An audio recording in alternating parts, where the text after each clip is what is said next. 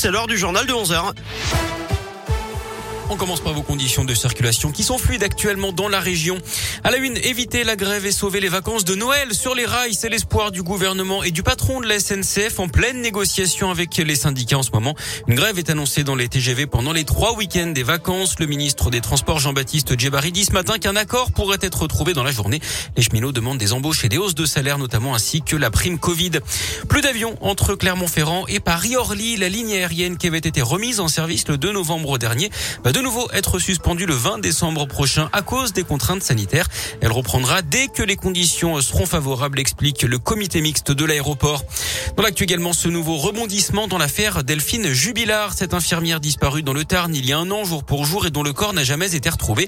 On apprend ce matin que la compagne de son mari, Cédric Jubilard, a été placée en garde à vue. Cette femme de 44 ans est entendue depuis 7 heures ce matin.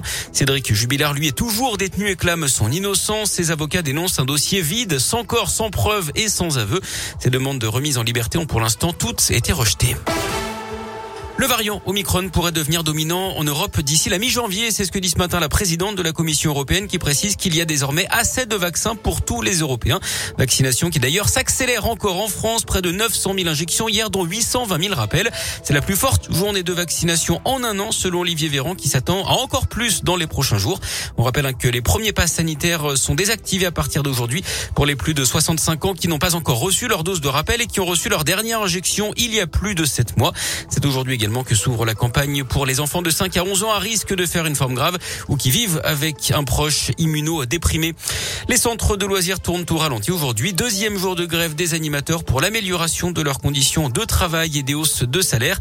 Et puis la mobilisation des greffiers, des magistrats soutenus par les avocats, rassemblement prévu dans toute la France pour dénoncer l'état actuel de la justice, réclamer des moyens humains et financiers et appeler à une pause dans les réformes. Et puis Emmanuel Macron sur TF1 ce soir et sur LCI à 21h05, le chef de l'État qui va faire le bilan de son quinquennat pendant deux heures. Du sport du foot, mission sauvetage à l'Est Saint-Etienne. Cette fois, c'est officiel. Pascal Duprat devient le nouvel entraîneur des Verts.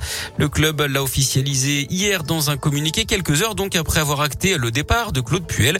Duprat, 59 ans, s'est engagé jusqu'à la fin de la saison pour tenter de sauver Saint-Etienne de la relégation. Mission qu'il avait d'ailleurs accomplie à Toulouse. C'était il y a cinq ans. Pascal Duprat qui, sur le terrain actuellement, il dirige sa première séance d'entraînement ce matin à l'Etras. a commencé il y a une demi-heure. Ensuite présenté lors d'une conférence de presse. Cette fois, ce sera à 14h à Geoffroy Guichard. Et puisqu'on parle de sport, parlons basket avec la défaite de la Gielbourg à Ulm en Allemagne 96 à 86 hier soir en Eurocoupe. Les Bressans qui sont derniers de leur poule.